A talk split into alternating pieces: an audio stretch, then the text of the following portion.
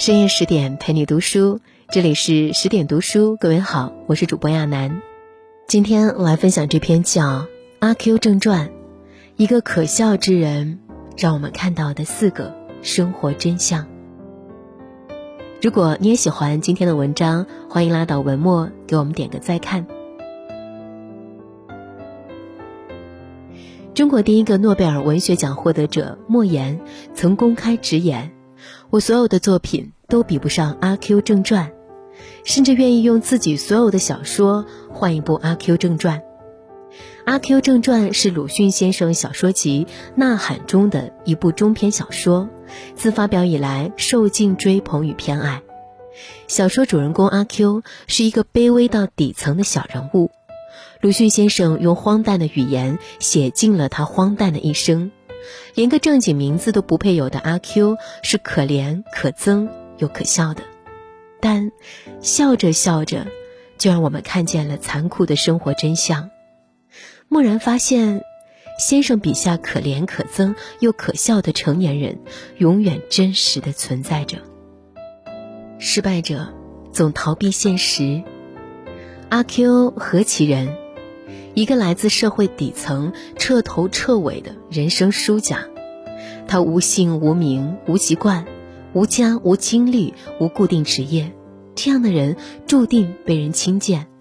偏他作为一个六无人员，不以为耻，习以为常。有一次，阿 Q 喝了两碗黄酒，便手舞足蹈对旁人说：“和当地颇受人尊重的赵太爷原来是本家。”细细的排起来，还比他的秀才儿子长三倍呢。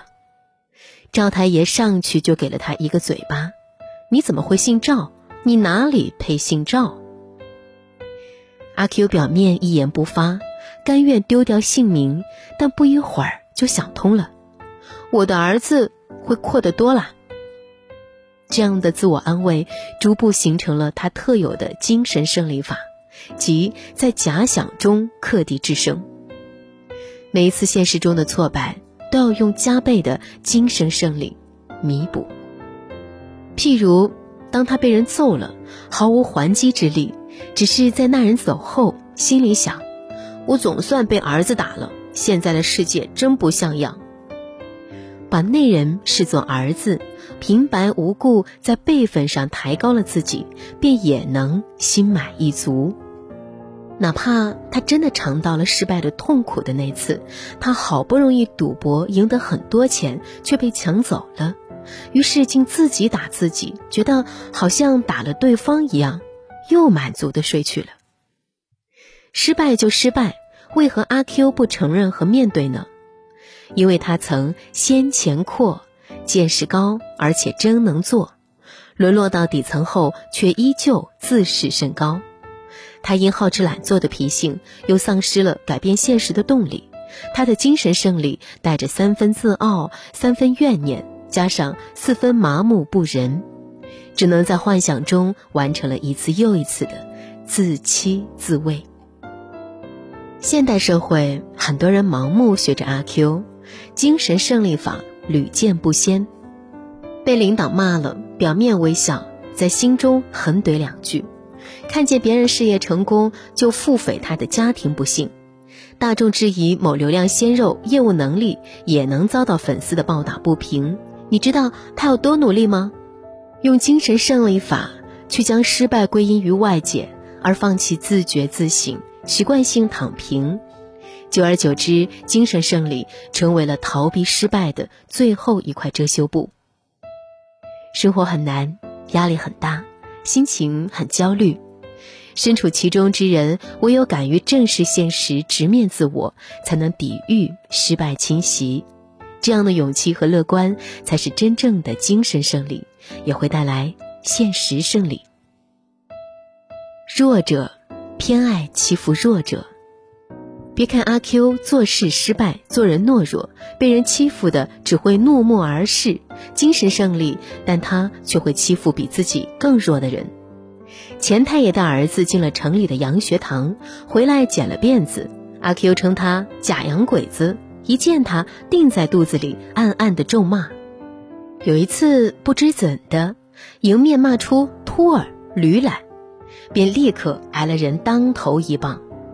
挨打的时候，阿 Q 不仅不敢还手，还指着旁边一个无辜弱小的孩子分辨道：“我说他。”这是他惯用的伎俩了。每当与人争执，会先估量对手。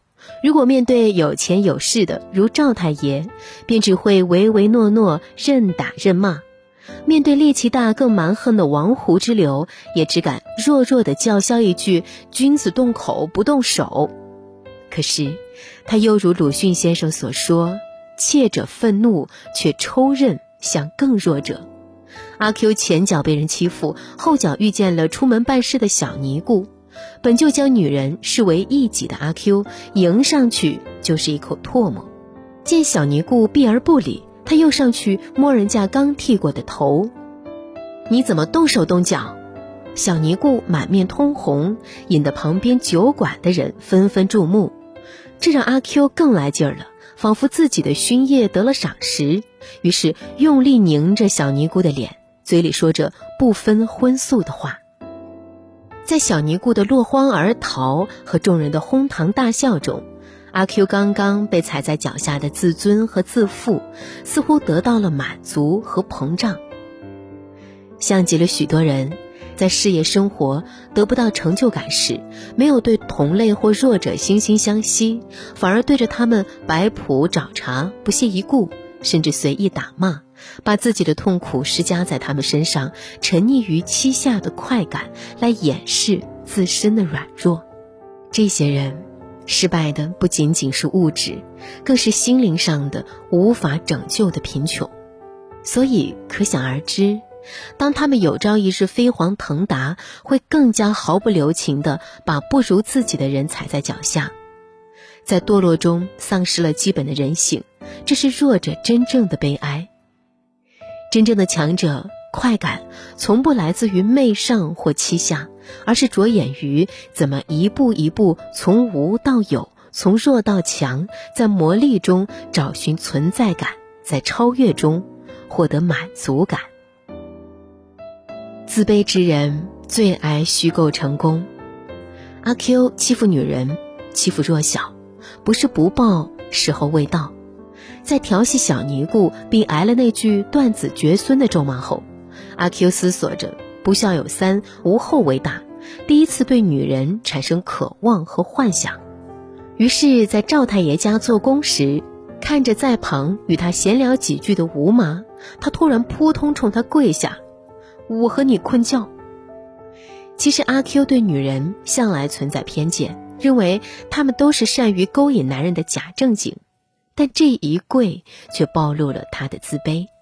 一个想和女人发生关系的男人，却连调情的能力都没有。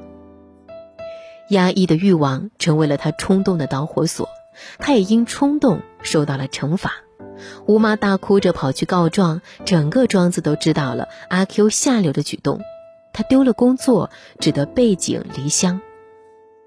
没有人关心阿 Q 在他乡过得怎样，但半年后阿 Q 归来，人们豁然发现他穿的是新夹袄，出手很是阔绰。不久，庄子上传遍了阿 Q 发了大财。问他财从何来？阿 Q 说：“是在举人老爷家里帮忙，能被全城唯一的举人看上帮忙，定然是有些能耐。”听到的人顿时肃然起敬。阿 Q 随后夸夸其谈城里见闻，这么炫耀一番，很是得脸，他的地位都快赶上赵太爷了。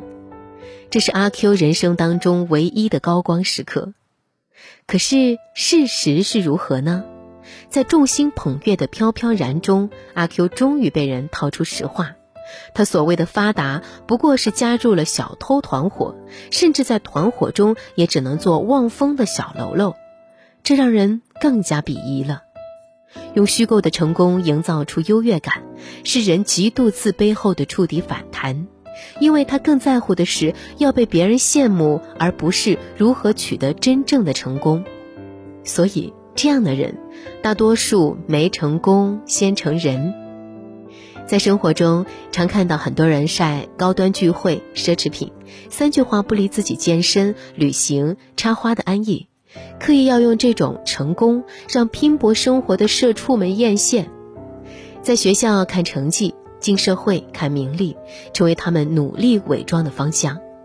但一个人几斤几两，不用特意调查，打过几次交道就会心知肚明。真正的成功是什么呢？李开复说：“是做最好的自己。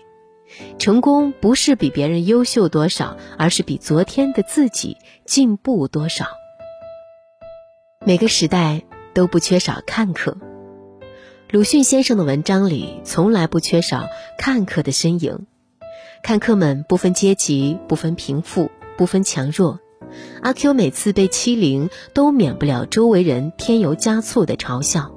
阿 Q 在城里围观革命党被杀头，回来还当笑谈给庄里人讲：“哎，好看，杀革命党，哎，好看，好看。”当革命党人冲进庄子，抢了赵太爷的家，庄上的人虽然很恐慌，但也多了几许快意。阿 Q 也是如此。事件发生四天后，阿 Q 被军队送到了城里的监狱。他不知自己犯了什么错，只签下一张形状歪歪扭扭的一个圈儿，这便成为了革命党整治抢劫偷盗、成一警百的证据。当阿 Q 被押上刑场，往往的向左右看，一路跟着许多张着嘴的看客。这些人的眼神似乎连成一气，又钝又锋利，如同饿狼，不但已经咀嚼了他说不出的话，并且还要在那里咬他的灵魂，永远不近不远的跟他走。他第一次感到害怕。阿 Q 死后，关于他的舆论自然都说阿 Q 坏，但更多的他们多半不满足，以为枪毙并无杀头这般好看。而且，这个可笑的死囚游了那么久的街，竟没有唱一句戏，让他们白跟了一趟。验证了鲁迅先生说的看客心理，他们未必真的相信，只是觉得好玩有趣。这时候，如果你去辩证，那就是使大家扫兴。阿 Q 死了，但鲁迅先生笔下的看客们至今还活着。从现实生活到社交媒体，看客的范围在进一步扩大。看客们依旧不分阶级、不分贫富、不分强弱。曾经在顶流势头正起时站队的编剧六六，如今顶不住顶流垮台的压力，又试图站回大众舆论，特意以看客身份将自己置身事外。我没有想好跟他解释吃瓜群众的恶俗心理。以及偷窥他人隐私的狭逆心态，还看热闹不嫌事儿大，不恰当的在公共媒介散发不正三观。是啊，猎奇是人的本性，围观又不犯法。如果每个人都如此，似乎就不会觉得自己冷漠麻木，也不会发现这个社会冰凉残酷。但殊不知，现代看客的进一步绝不是冷漠的旁观者，或者凑热闹的吃瓜群众，反而能成为人性之恶推波助澜的帮手。如果说阿 Q 人生悲哀是时代之伤，那么因在社会中讨生活就放弃自我的良善与悲悯，那便是我们的悲凉。阿 Q 虽然是上个世纪诞生的一个卑微渺小的人物，但在中国却是一个巨大的名字。现代社会还有多少人像阿 Q 那样靠着精神鸦片自欺欺人？他所求的不是这类东西，他所求的是什么东西？他自己不知道，过着浑浑噩噩的生活。又有多少人如阿 Q 一般，用愚昧、麻木？虚荣、堕落和冷漠、软弱共同编织了无法挣脱的大网，造成了自己或他人的人生悲剧。阿 Q 就像一面多棱镜，让我们看清自我，提醒着我们不要落入他笔下那个歪歪扭扭的圆圈，而是时刻保持乐观上进，保持奋进自省，保持善良谦虚。唯有如此，才能做到鲁迅先生期盼的那样，用笑脸来迎接悲惨的厄运，用百倍的勇气来应付一切的不幸。